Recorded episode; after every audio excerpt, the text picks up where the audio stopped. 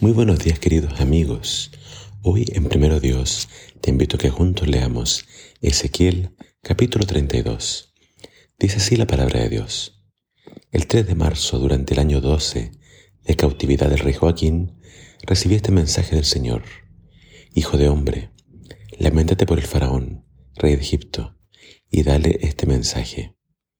Te crees un león joven y fuerte entre las naciones, pero en realidad solo eres un monstruo marino que se retuerce en sus propios ríos y revuelve el lodo con las patas.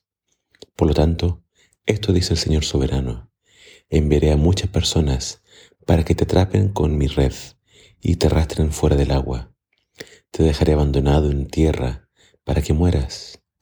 Todas las aves de los cielos se posarán sobre ti, y los animales salvajes de toda la tierra te comerán hasta saciarse. Esparciré tu carne por las colinas y llenaré los valles con tus huesos. Empaparé la tierra con la sangre que brote de ti, que correrá hasta las montañas y llenará los barrancos hasta el borde. Cuando yo borre tu existencia, cubriré los cielos y oscureceré las estrellas. Taparé el sol con una nube y la luna que no te dará su luz. Escureceré las estrellas brillantes en lo alto y cubriré tu territorio con tinieblas. Yo, el Señor soberano, he hablado.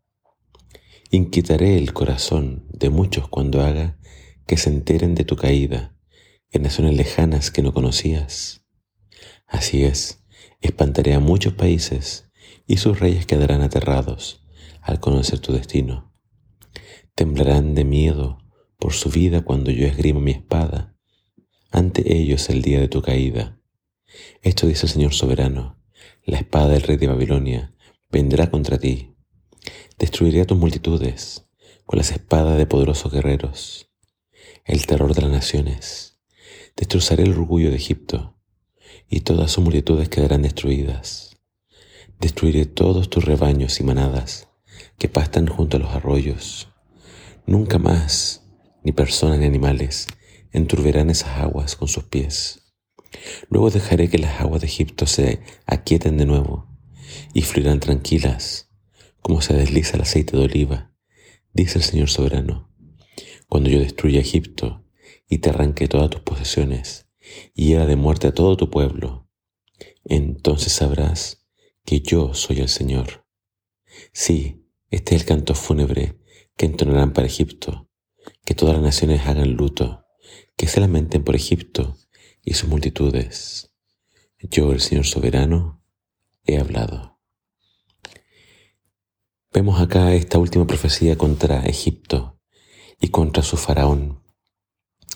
Eh, todos los comentaristas están de acuerdo al señalar que este faraón era el faraón Apries, muy orgulloso y muy soberbio, creyendo que podía detener a Babilonia. El rey de Israel se le unió en esta rebelión, pero cuando Jerusalén cayó, Egipto entonces era el siguiente objetivo de Babilonia. Y Dios iba a usar la espada de Babilonia para castigar a este soberbio faraón. Aquí se lo compara a un cocodrilo que sería cazado y entonces sería dejado ahí para que fuera consumido por todos. Y si tú alguna vez has visto videos de naturaleza, te vas a dar cuenta que el cocodrilo se esconde en las aguas y ataca a sus presas cuando éstas van a beber agua. Pero quizás también has visto cómo diferentes felinos son capaces de cazar cocodrilos. Acá está el faraón siendo atacado y destruido y dejado entonces eh, para que todos le consuman y para que sus multitudes desaparezcan. Esto se cumplió a cabalidad. Babilonia destruyó la gloria y el orgullo de Egipto, y así es como Dios pone un fin a todos aquellos que se jactan y se levantan creyéndose dioses.